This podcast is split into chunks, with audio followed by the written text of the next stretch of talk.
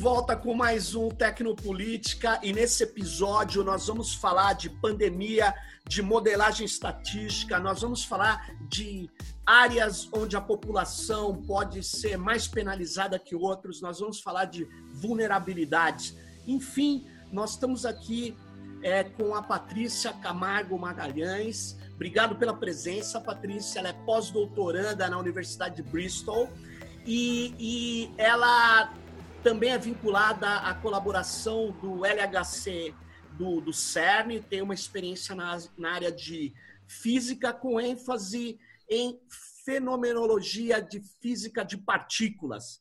E eu também estou aqui com a Maria Carolina Maziviero. Ela é doutora em arquitetura e urbanismo. Obrigado, Carolina, Carol, né? Ela é professora é, da Universidade Federal do Paraná e ela está é, é, tá aqui com a gente junto com o José Paulo Guedes, professor, economista, professor da Universidade Federal do ABC, meu colega lá, onde a gente é, já dividiu até disciplinas. Obrigado, Zé Paulo. E é, por que, que nós estamos aqui? Né? Porque é, essas pessoas participam de um projeto que é o Ação Covid-19, um simulador para analisar é, o avanço da, da pandemia no Brasil.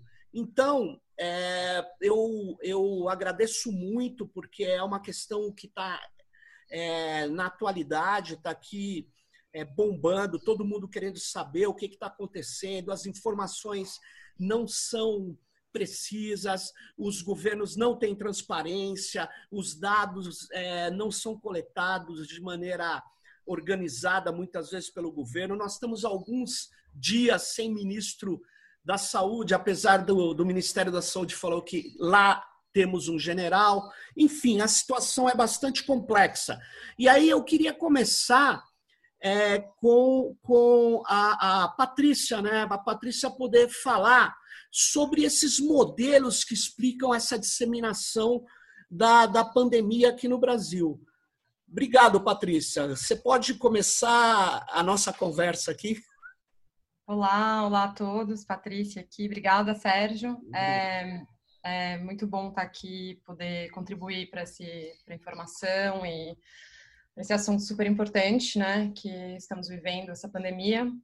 É, eu acho que o Ação Covid, né, que é o grupo que hoje é um grupo grande, muito é, interdisciplinar, com várias várias ênfases, na verdade começou em torno desse simulador, é, simulador de dispersão do vírus. É, existem muitos modelos, tanto no Brasil quanto é, no, lá fora, né, modelos dos Estados Unidos, da Europa, tem uma grande quantidade, uma grande parcela da comunidade científica, principalmente os físicos, né, que estão acostumados a fazer modelos complexos, é, tanto na biologia como, enfim, é, nessa interface física, é, medicina e biologia, tem muitos, muitos modelos, então existe uma tecnologia em que as pessoas já estavam acostumadas a, a, a trabalhar, né, a, a, fazer.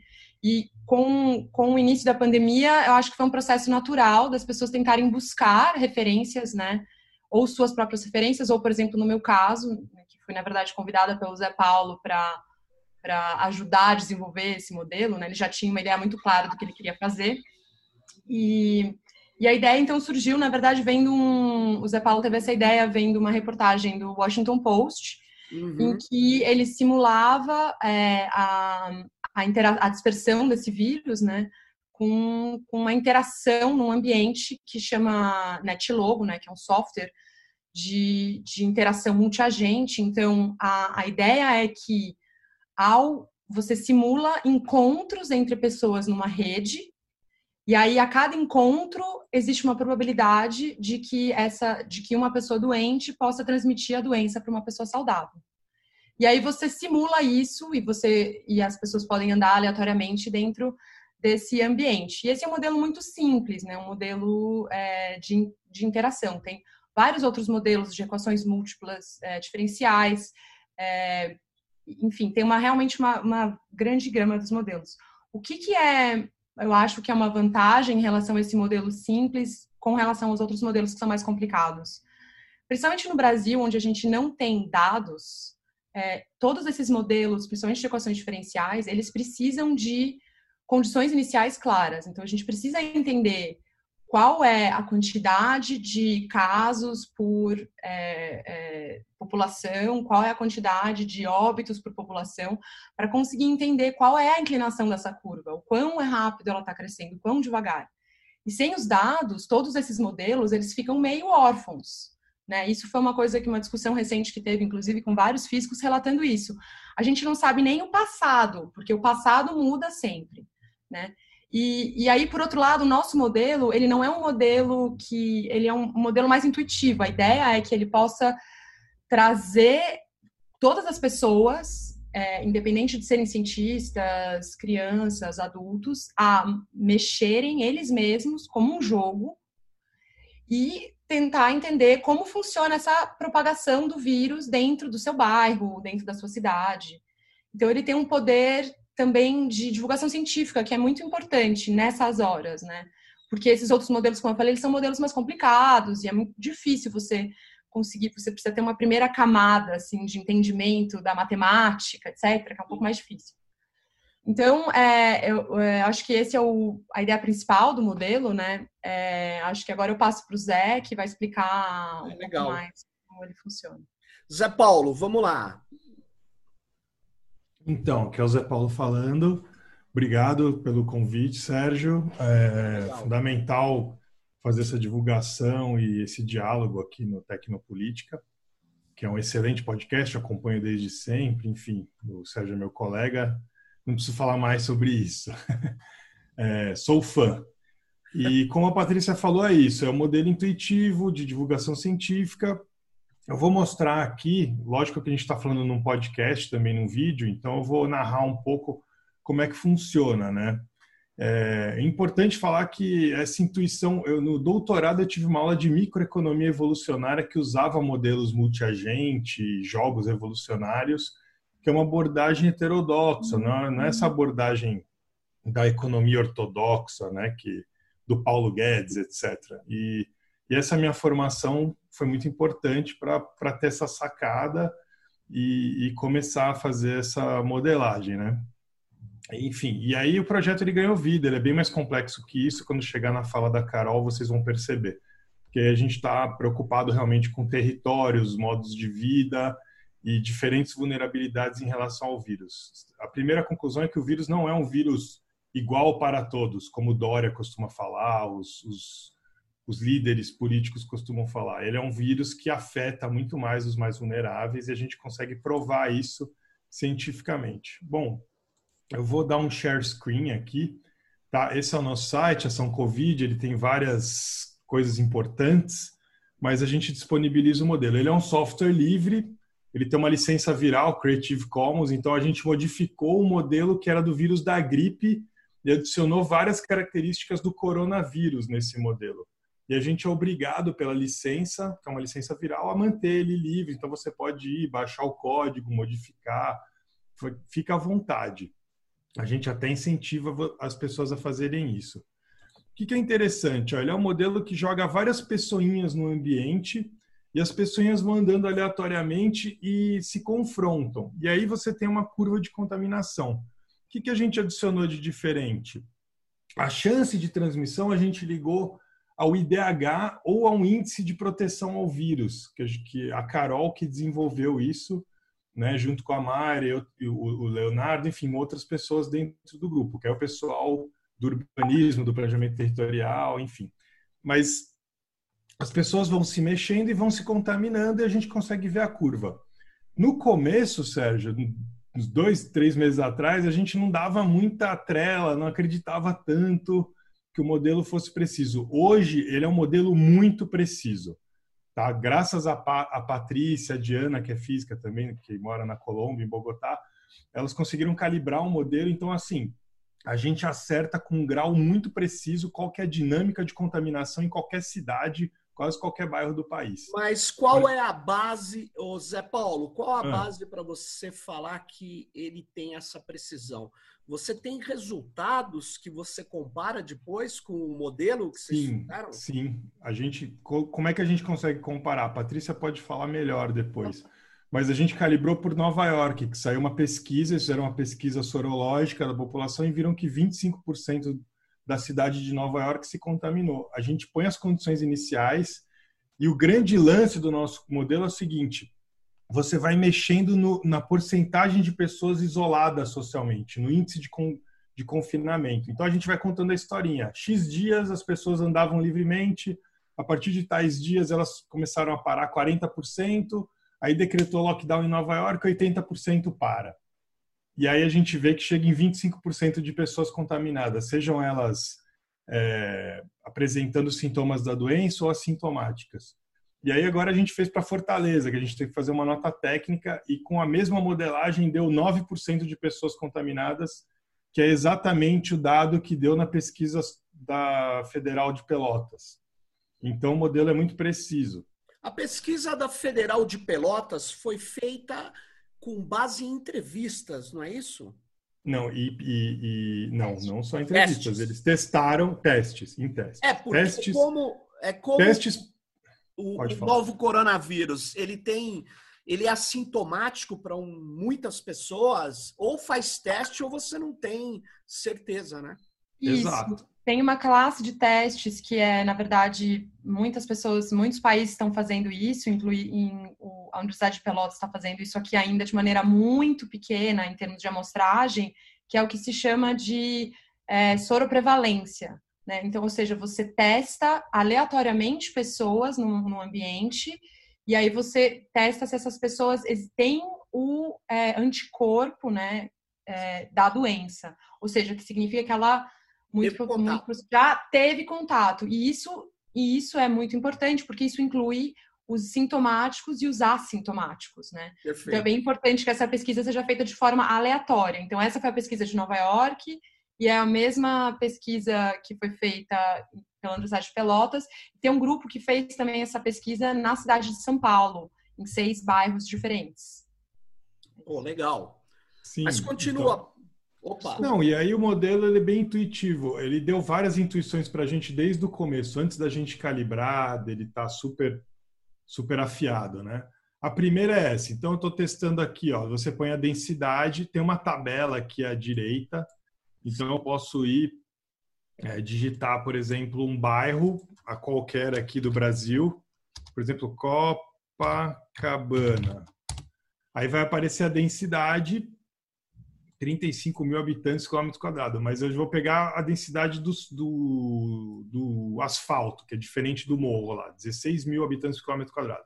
Você põe a densidade, põe o IDH, o IDH é alto, muito alto, tá aqui, ó, você seleciona, e o índice de letalidade 1 ou 2%. Vou botar, como é o asfalto, são as pessoas ricas, eu vou colocar 1%. Se eu gero Agora as pessoas vão andar aleatoriamente, o que, que vai acontecer provavelmente? Sem isolamento social, com 0%, a gente tem essa curva padrão aqui, super aguda. O que, que significa?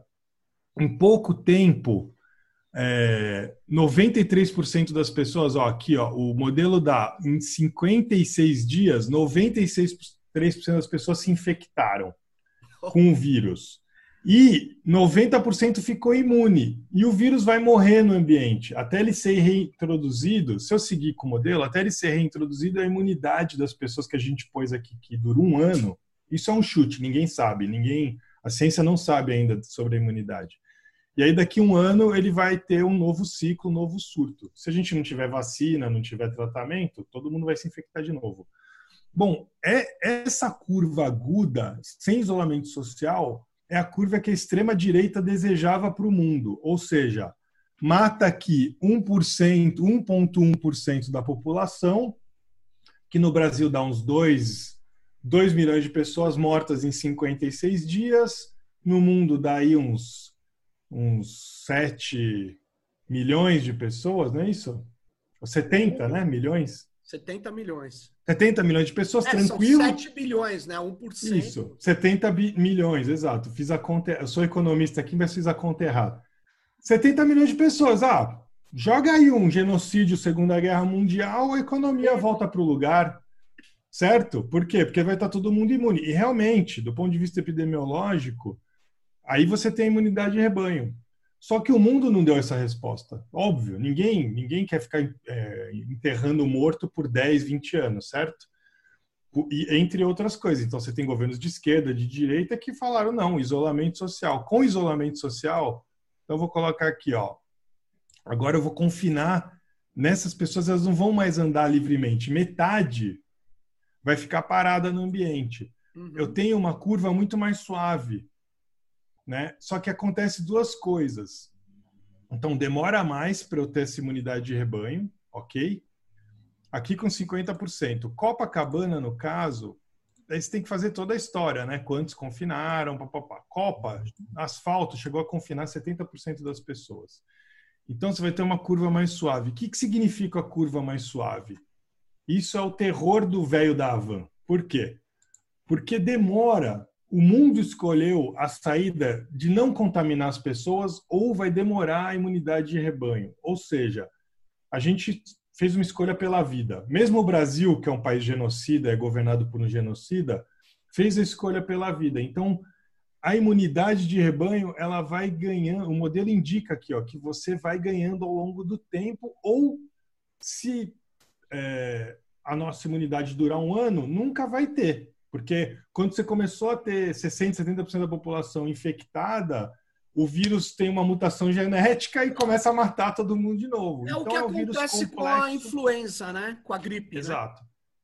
Sim, só que esse vírus é 30, 20 a 30 vezes mais mortal que a gripe. Claro. Né? Ele claro. mata 0,6% das pessoas. Independente de ter respirador ou não, de ter hospital para todo mundo, ele vai matar 0,6% das pessoas, que no Brasil significa um genocídio. Olha o tamanho da nossa população. Zé Paulo, você está dizendo que vai matar, mas mesmo esse número de quanto mata é um número que ainda nós não temos, né? Ele é uma Mais ou suposição, menos. é isso? Patrícia? Mais ou menos.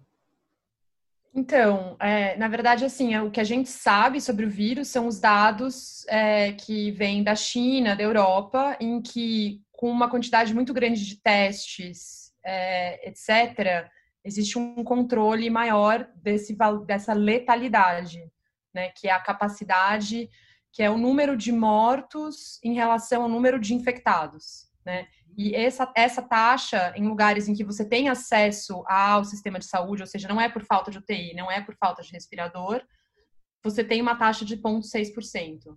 Então, é isso que é, esse é o valor que o Zé Paulo está falando. Agora, claro, esse número pode ser muito pior se a gente não tiver nenhum acesso ao serviço de saúde. Né? Sim, então... aí é que eu puxo a Carol para o papo, aqui Zé Paulo falando, né? A Patrícia explicou bem. Aí eu puxo a Carol para o papo. Por quê? Porque a gente desenvolveu o um modelo e saiu na mídia, na Globo, na Galileu, na, na, na Folha, o Sakamoto deu, teve 30 mil acessos. Mas o que, que, a gente estava alertando lá para o começo de abril? Que iam ter novas ondas de, de contaminação, que era um problema de médio e longo prazo, e que sair do isolamento social não ia ser uma coisa tranquila. E agora a gente está, inclusive, fazendo uma nota técnica para o Dória não reabrir o Estado. Mas aí que entra a Carol e, e, e todo o conhecimento né, de, de, quem trabalha com populações em situação vulnerável, etc., o grupo migrou também para uma narrativa que o vírus não é um vírus democrático. Ele afeta a pandemia, ela esgarça as desigualdades. Então, o nosso modelo, você pode colocar densidades diferentes, IDHs diferentes ou índices de proteção ao vírus diferentes. Então, é claro que o Jardim Paulista está muito mais protegido do que a Brasilândia. Sem né? dúvida. Não preciso nem explicar. E a partir disso, você vai ter curvas de contaminação diferentes. E o modelo vai dar o quê? É um jogo que você faz com isolamento social para sua comunidade não sofrer tanto. Então a gente tá, a gente tem dois estudos aqui para Copacabana e para a cidade de Fortaleza, comparando bairros ricos e bairros pobres e ver que a dinâmica é completamente diferente. E só que qual que é o problema? Um dos inputs era baseado no índice de desenvolvimento humano. Ele não é um bom índice, porque ele não atesta que pobre é pobre necessariamente, porque claro.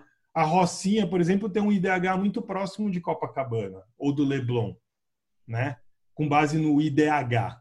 Sim. E aí entra a Carol, que vai explicar o que ela desenvolveu, que é o índice de proteção ao, ao vírus. Né? Então, eu vou chamar ela aí. Índice de proteção ao vírus. Carol, o que é isso?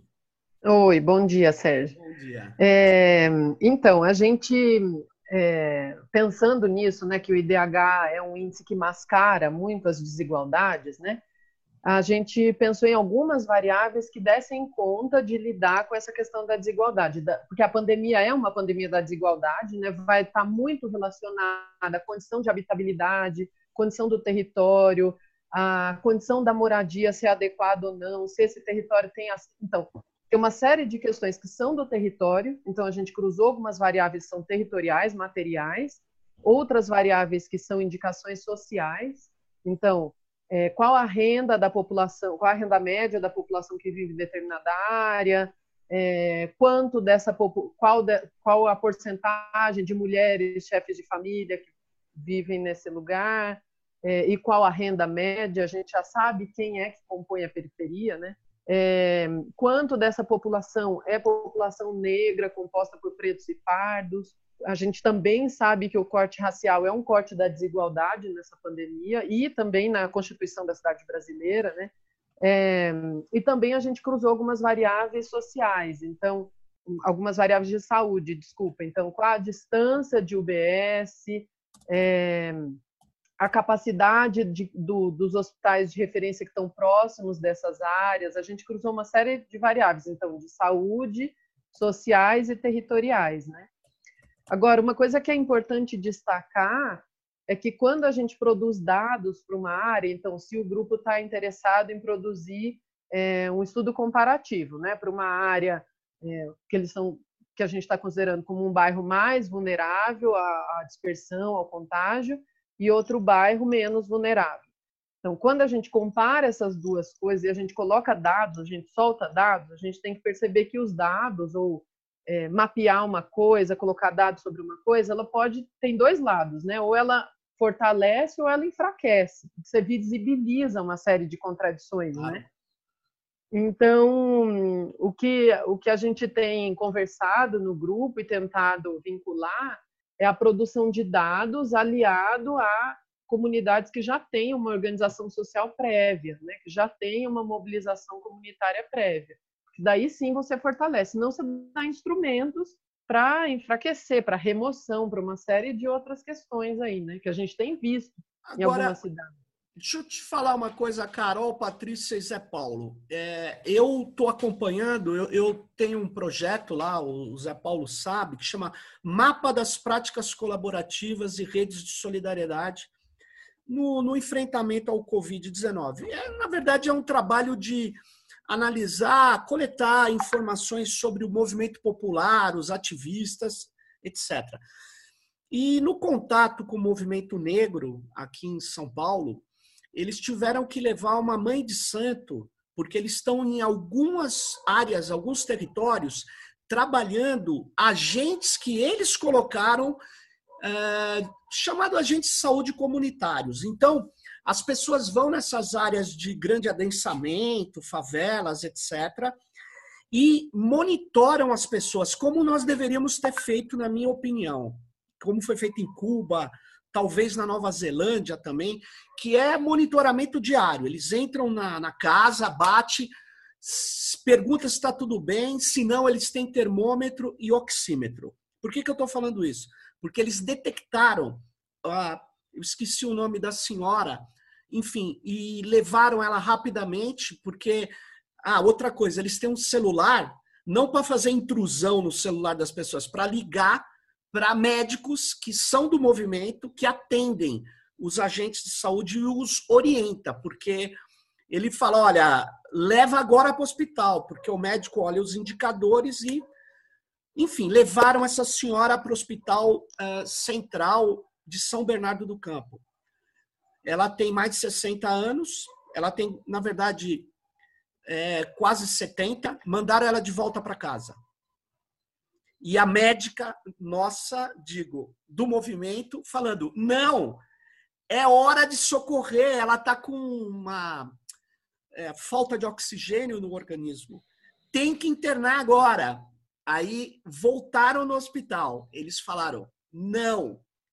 Porque me parece, não é um protocolo escrito em São Paulo, mas me parece o seguinte: já está superlotado. Eu não sei nem se agora já chegou a não ter mais vagas, mas eles olham a idade da pessoa e balbal. É, a minha impressão eu, é essa. Para você ter uma ideia, essa pessoa, eles fizeram uma cotização e levaram no hospital, porque não tem fila única de UTI, no hospital pago, e essa pessoa foi internada e ela está sendo, ela tá com covid, porque nem o teste fizeram, o teste lá demora. Ela está com covid e ela está, ficou oito dias indo e voltando do hospital e ela pegou uma pneumonia muito forte. Está sendo tratada com fisioterapia, etc. E eu nem vou te falar quanto custa, mas eu estou dizendo o seguinte: por que, que eu relatei isso? Para dizer o seguinte: tem um fator aí que é, é exatamente como é que você modela isso? Como é que você você considera é, um posto de saúde, um hospital que não tem vaga, que o cara, o médico está desesperado, não sabe quem atender. Então, isso é considerado no modelo, porque eu passei a achar Sim. que isso é fundamental, porque tem, essa mulher vai sobreviver, mas ela ia morrer. Ela ia morrer. Ela vai sobreviver porque ela está sendo tratada. Então, como que você incorpora isso no modelo? Se é que isso é incorporável? Posso responder, começar a responder? É uma pergunta difícil, mas o ponto é o seguinte: o nosso modelo. Primeiro, a única saída contra o vírus é o isolamento social, não tem outra. Então, é, não, não tem nem. Tipo, toda a comunidade científica internacional, primeiro, eles acertaram tudo sobre a pandemia, os dados, como que ela se espraia. O Brasil é o pior lugar hoje no mundo para estar na pandemia, porque a gente está sem ministro da saúde, está totalmente desgovernado, e as associações comerciais ficam pressionando os governadores, que são uns, uns, uns erruelas, uns fracos, e eles vão reabrindo os estados. Então, mesmo o governo federal que é genocida declarado, os próprios governadores eles vão cedendo a pressões econômicas burras, porque vai matar a população e para você fazer caixa em uma semana e e a pandemia vai ser super complexa no Brasil. Então, o ponto é: todos os epidemiologistas, os modelos, os artigos científicos estão corretos, inclusive nos dados. E o Brasil vai ser um dos piores casos do mundo. Vai, provavelmente vai passar os Estados Unidos. Nossa. Então, qual é o ponto? Tem que ficar em casa. Agora, não é. O nosso modelo, por exemplo, estudo de Copacabana, a gente compara o chão, o asfalto, com pavão, pavãozinho.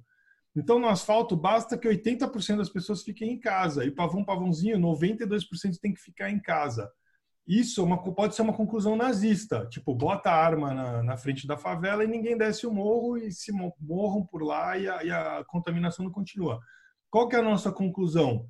Tem que dar condições. Já que o governo federal deu seu limite, o município, os estados, as organizações não governamentais, todo mundo tem que dar condições para os mais vulneráveis conseguirem praticar o isolamento social ou reduzir a contaminação do vírus. Então, por exemplo, a gente tem um caso de sucesso.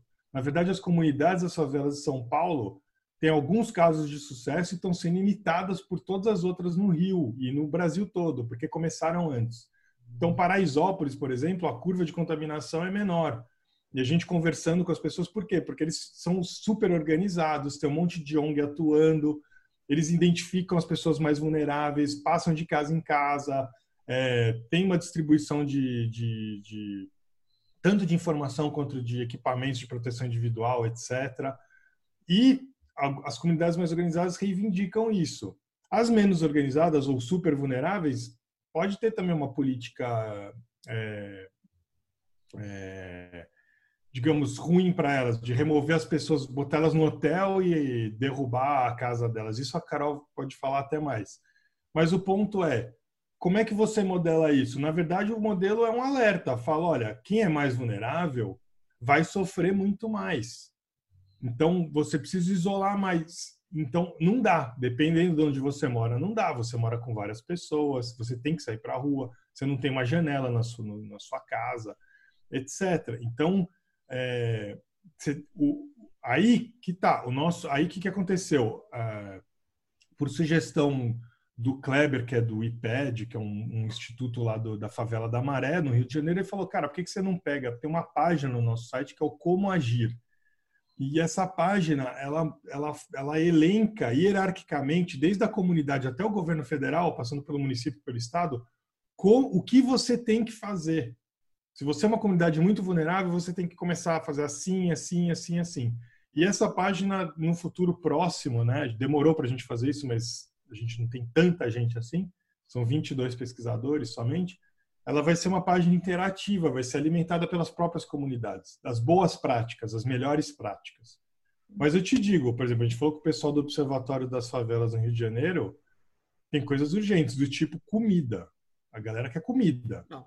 É, Independente é, de álcool gel, isolamento e tal, precisa chegar a comida imediatamente. Não colapsou ainda, tá chegando, mas pode ser que não chegue do momento para frente. Até Esses 600 porque... reais não resolvem. Zé Paulo, até deixo... porque, até porque a solidariedade no início começou a cair agora. Eu vejo pelo mapa que a gente faz as os apoios individuais, até porque eu acho que a renda da acho não, a renda da população caiu fortemente, né?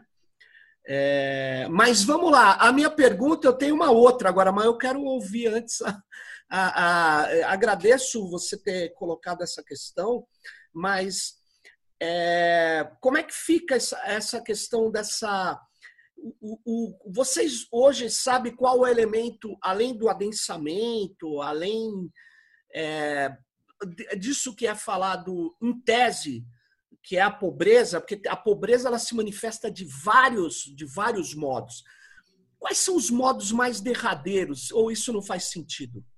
O que, que mais impacta o modelo? Ou isso não é possível de compreender? Sérgio, eu só queria colocar um ponto antes, tá e aí eu posso falar rapidinho disso e que você perguntou, é, que também é importante que a gente coloque que a gente não tem transparência de dados, né? A gente não tem nenhuma cidade brasileira nesse nível que você está dizendo, como é que eu sei se a unidade de saúde está sobrecarregada ou se ela não está? A gente não sabe, porque a gente não tem esse dado por menor. A gente tem em São Paulo por distrito, aqui em Curitiba a gente também tem por regional de saúde, o que é, uma, é um território muito amplo e composto por uma variedade enorme. Você pegar um distrito em São Paulo, que o Zé está falando aí de Paraisópolis, tem ali junto Vila Andra... é o distrito Vila Andrade, né? Você tem Panambi, tem Morumbi. Então, são realidades muito contrastantes para você jogar um dado assim numa unidade territorial tão grande, né? Perfeito. É, a gente aqui em Curitiba está se organizando, então, para solicitar isso ao poder público, esses dados, uma regularidade diária e também em outros municípios, né, em São Paulo, Rio de Janeiro, é, para uma unidade territorial menor. Senão, é óbvio que os modelos vão dar conta dessa, dessa relação, né? Agora, sobre isso que você pergunta da pobreza, sim, tem uma variedade muito grande. Aqui em Curitiba, as ocupações é, que a gente chama de terra, né? Porque elas não são ocupações de edifícios, por exemplo, elas são ocupações diárias, podem ser públicas, privadas e tal. Elas têm uma característica muito diferente das ocupações do Rio de Janeiro. A gente tentou no índice é, colocar alguns elementos, alguns critérios. Por exemplo, se essa rua é pavimentada, se tem abastecimento de água e esgoto. Né? Não adianta você dizer para o cara ficar isolado se ele não tem acesso, se ele não tem como lavar a mão, se ele não tem como permanecer. A gente sabe de ocupações que tem um banheiro para 50 famílias, né? Então, como é que você dá conta de dizer fique em casa, faça isolamento social? É quase que imoral uma afirmação dessa, né? Numa situação de tamanha desigualdade. Agora, gente... existe algum protocolo, Carol, Patrício, Zé Paulo, não sei, existe algum protocolo já, além dessa lista de boas práticas, que é, os protocolos em geral saem da experiência prática, eu sei. Mas existe algum protocolo para áreas de grande pobreza, como, por exemplo, cortiços em São Paulo, que são moradias que, é, que cabem normalmente duas famílias e que estão com cinco, dez, muitas vezes, famílias. Né? Não existe um protocolo de como que eu. Por exemplo, alguém ficou doente ali. como é que eu isolo essa pessoa em dois cômodos? O que, se faz? Sérgio, tem, tem uns grupos que atuam aí na região central Sim. que fizeram, produziram, o Fórum Aberto Mundaréu da Luz, por exemplo, produziu uma cartilha para atuação em cortiço. Então, distribuíram nos cortiços e mostraram, olha, se você, quais são os cuidados básicos antes do contágio e se tiver contaminado, o que mais ou menos você dá conta de fazer nesse limite aqui, né? Qual a unidade mais próxima, eles mapearam. Tem uma série de trabalhos acontecendo, a gente reproduziu isso para Curitiba também, tem é, essa reprodução também para Maceió agora. Então tem algumas indicações, mas assim, no limite é isso que o Zé Paulo estava falando. Você precisa de um grande investimento público ou uma ação de curto prazo que seria colocar essas pessoas ou parte dessas pessoas em hotéis, né? Que estão vagos, que estão ociosos nesse momento, né? Então já tem algumas ações nesse sentido. Vocês conhecem alguma prefeitura que já fez isso? A, a ideia é boa. Patrícia, seu microfone está cortado, Patrícia. Ah, desculpa. Não, eu acho que sim, existem alguns exemplos. É Maricá, né? Acho que é um exemplo. Ah, de... Ah, Maricá, Rio de Janeiro, né? É. Sim, tem. Maricá tem uma prefeitura popular, né? Eles têm, têm tanto uma. Eles estão dando uma renda básica cidadã na moeda local, que é a moeda solidária, Sim. e fazendo a economia girar, quanto várias outras ações. Mas tem, tem exemplos. Protocolo, Sérgio, tem, na verdade, uma fala do nosso governador aqui, o Dória, considerando as vulnerabilidades, as desigualdades, mas é só um gogó. Protocolo mesmo, prática não tem nada. Então, eles prometeram comprar leitos em, em hospitais privados, não fizeram isso até agora. Prometeram colocar pessoas mais vulneráveis em hotéis, não fizeram comprar então, assim, leitos, eu acho. Não, pra você ter uma ideia, é, Sérgio, é. É, se você pegar todos os leitos de hotéis do estado de São Paulo, tem um professor da USP que fez essa conta. Sim. Colo, colo, pagar a taxa mais cara, é, é, você gasta alguns bilhões de reais, que seria muito mais barato, sei lá, cinco, sete vezes mais barato do que tratar todas essas pessoas num leito de, de, UTI. de hospital, de UTI ou de um hospital de campanha, etc. Então, assim, claro que o Estado ele também vai atender seus interesses particulares ali e, e é irracional, entendeu? Então, assim, tem muitas práticas, boas práticas. Protocolo veio, por exemplo, a China mandou em, todas as línguas do mundo. Quando a Patrícia e eu começamos a, a fazer investigação, a gente se deparou com um documento chinês enorme de protocolos médicos, protocolos de boas práticas em comunidades, etc., em todas as línguas, porque eles passaram por isso bem cedo. E eles criaram, é, várias equipes multidisciplinares criaram protocolos que estão sendo seguidos mais ou menos no mundo todo, entendeu? Então, ter tem. Só que a questão não é científica, é política do pior tipo, assim. Não estou sujando a política, é uma questão política e a direita está ganhando, entendeu? Né? Esse é o ponto. Então, é, é, deixa eu só fazer uma, uma pergunta para vocês aqui. É, o, o, dizem né, que, que esses países do Oriente conseguiram controlar bem a pandemia porque usaram um conjunto de, de técnicas, não só tipicamente médicas, como a ciência de dados, etc. Utilizaram a vigilância, as câmeras, a intrusão nos celulares das pessoas. Eu tenho me colocado contrário a essa, a essa intrusão nos celulares, a quebra de direitos, principalmente de privacidade, porque as condições sanitárias, habitacionais, sociais do Brasil não vão ser alteradas por, por eu saber que as pessoas se contaminam no ônibus e no trem. Então, eu acho que isso só serve para aumentar o volume de dados para plataformas que vivem disso. E é, eu vi você, pelo que vocês estão contando, o movimento social tem mais importância do que a intrusão nos celulares para combater a pandemia, no caso do Brasil. Então, eu queria ouvir de vocês. É, tem alguma forma que justifique quebra de direitos para poder enfrentar essa pandemia? Olha, acho que essa Patrícia aqui falando. Eu Patrícia. acho essa questão super importante e eu acho que ela não vai conseguir ser esgotada, né? É, acho que tem dois aspectos importantes. Primeiro, do ponto de vista técnico e pragmático, esse rastreamento ele é super importante para conter o vírus, com certeza. Porque é, uma, é um vírus que a 80% das pessoas contaminadas são assintomáticas, portanto, a pessoa está contaminando sem saber. E a pessoa está no ônibus, e a pessoa está no, no, no, supermercado, e a pessoa não sabe que ela está doente. Então, a partir do momento que você mapeia as pessoas que tiveram contato com um assintomático, você consegue reduzir essa taxa de transmissão. Isso do ponto de vista pragmático, técnico e objetivo. Do ponto de vista, é, enfim, de controle social, eu também não gosto dessa ideia. Eu acho que, ainda mais num, num enfim, numa sociedade como a nossa, né, isso, isso é muito problemático. O uso dessa informação é, é, com certeza vai ser contra, ou muito provavelmente será contra nós mesmos. Então, a gente tem que fazer a mesma coisa sem o celular. Então, é importante em que exista essa comunicação é, dos agentes de saúde, de uma rede é, espontânea das pessoas. Olha, eu estou doente, então todas as pessoas que tiverem contato comigo é, fiquem, entendeu? Que as pessoas, é, do, do, ponto de vista pessoal, também entendam que essa doença não é sobre você, é sobre todo mundo.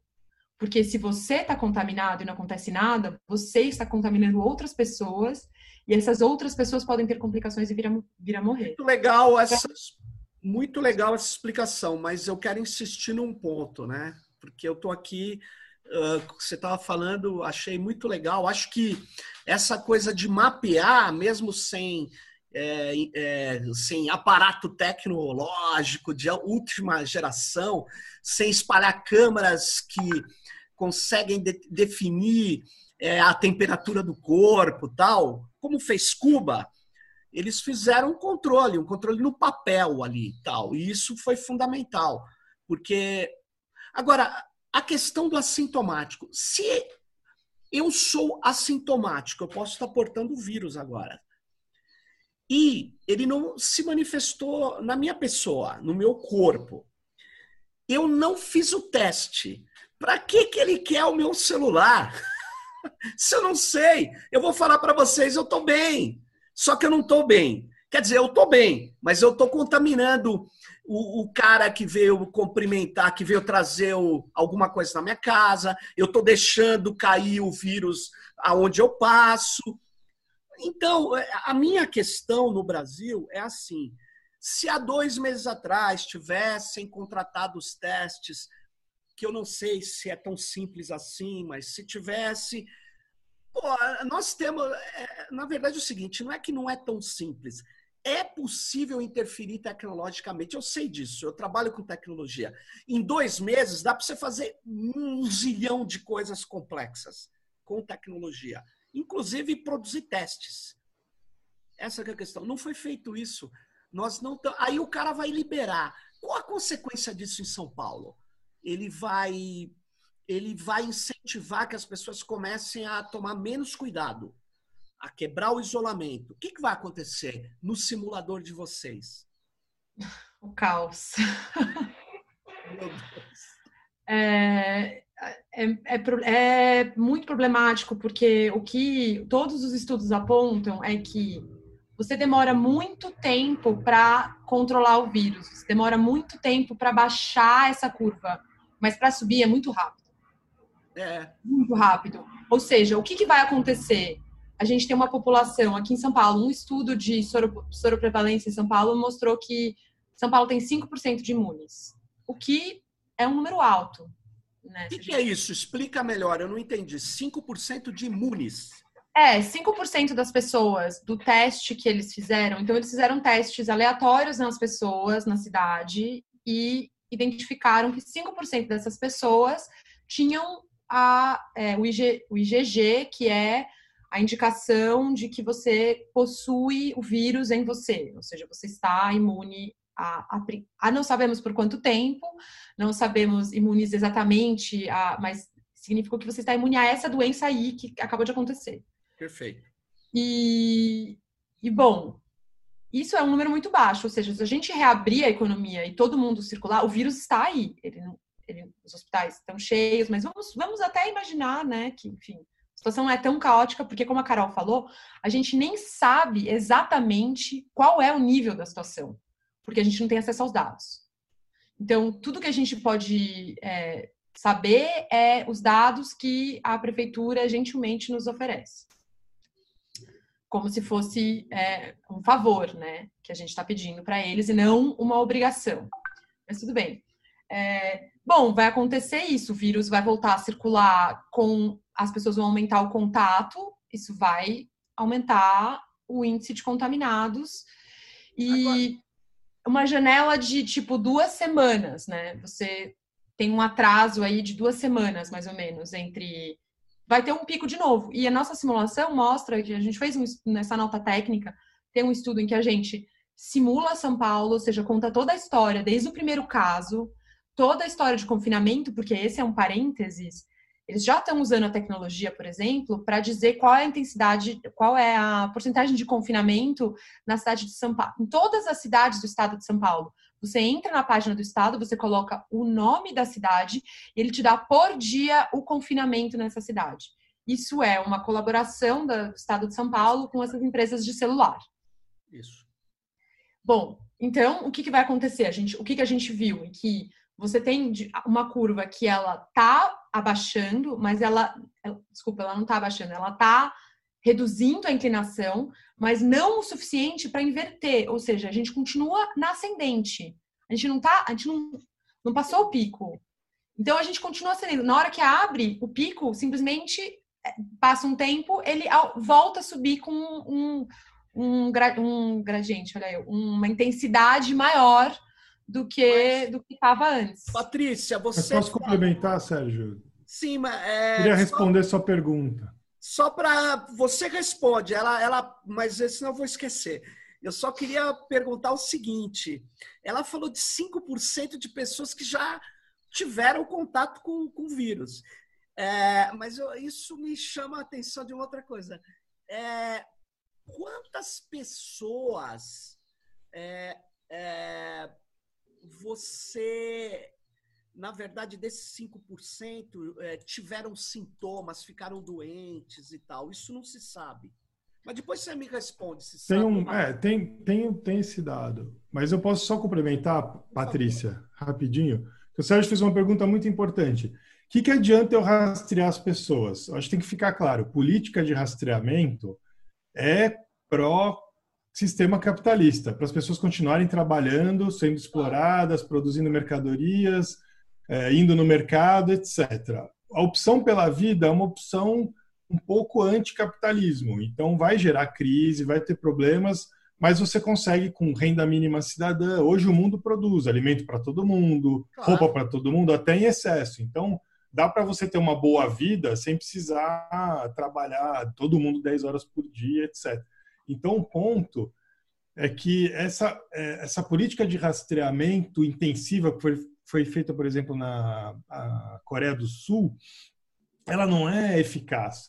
Porque, sim, ela vai isolando as pessoas, só que a, a, é, já tem, no, tem novos surtos. Então, por exemplo, a Ásia, que conseguiu fazer isolamento social e está com essa política de intrusão pelos celulares e ordens, né, obrigando pessoas que tiveram contato com outras que tiveram sintomas a ficar em casa, não deu certo. Então, elas estão tendo que isolar socialmente de novo. Então, uma tentativa do sistema, do capitalismo, de manter, digamos, a, o metabolismo econômico de pé, só que a, a, solução é isolamento social. Não tem como, porque foi o que eu falei no começo, e esse nosso modelo mostra perfeito isso. Vai demorar para ter uma imunidade de rebanho, e esse é o conceito principal para o vírus morrer no ambiente. Agora, Quem se safou? Só dar um exemplo: Nova Zelândia. O que aconteceu na Nova Zelândia? Primeiro tem uma mulher progressista que está lá na primeiro-ministro, falou: todo mundo em casa, eu dou condições realmente para todo mundo ficar em casa. Eles ficaram em casa lá um mês, é uma ilha. Quem, quem entrar agora tem que ficar de quarentena. O vírus morreu. É o resultado óbvio. Morreu. Só que você tem que isolar. Agora, uma coisa é isolar Nova Zelândia, outra coisa é isolar 210 milhões de pessoas, né? Agora, a pergunta é para a gente tá, é, a gente vai ter que acabar logo, mas eu não posso deixar de fazer essa pergunta para ficar muito clara a, a, a, a, questão que vocês, que vocês trouxeram. Eu, eu começo pela Carol. Carol, por que este é, essa pandemia, no caso do Brasil, tem que ficar muito claro, ela, ela não é igual para rico e pobre. Vamos, vamos deixar bem evidente isso. Por que, que ela está, ela é, ela vai fulminar, ela está fulminando mais negros, moradores da periferia, moradores de áreas, vamos dizer assim, de pauperização?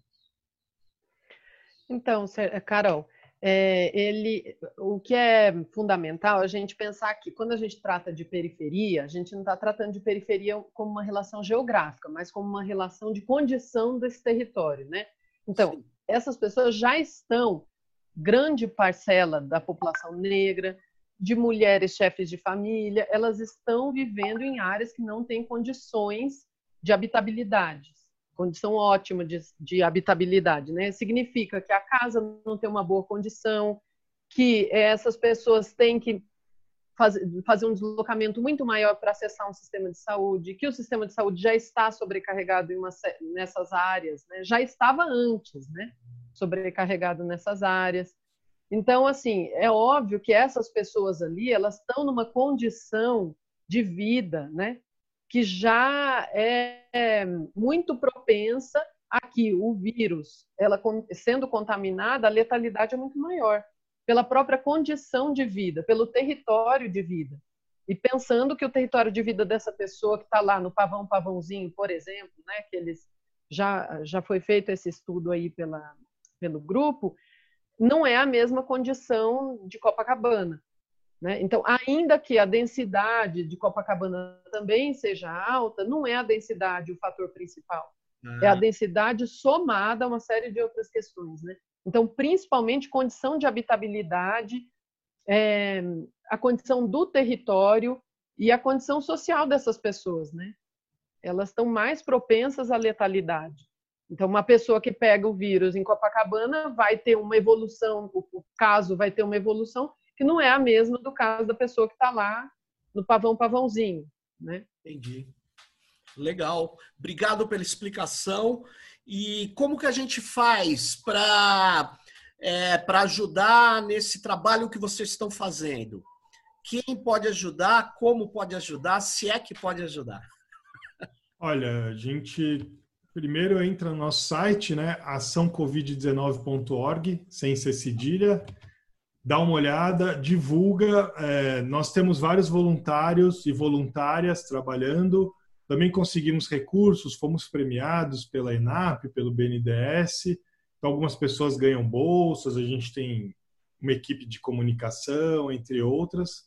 Enfim, cooperem, é, simulem, usem o simulador, demandem para a gente estudos técnicos. Então, agora o pessoal da Maré demandou um estudo para comparar bairro rico e pobre da zona norte do Rio. Fortaleza demandou uma nota técnica, porque eles querem abrir, reabrir o estado. É, só, só um PS: Fortaleza é o único estado que tem a, a transparência dos dados da Covid como política pública.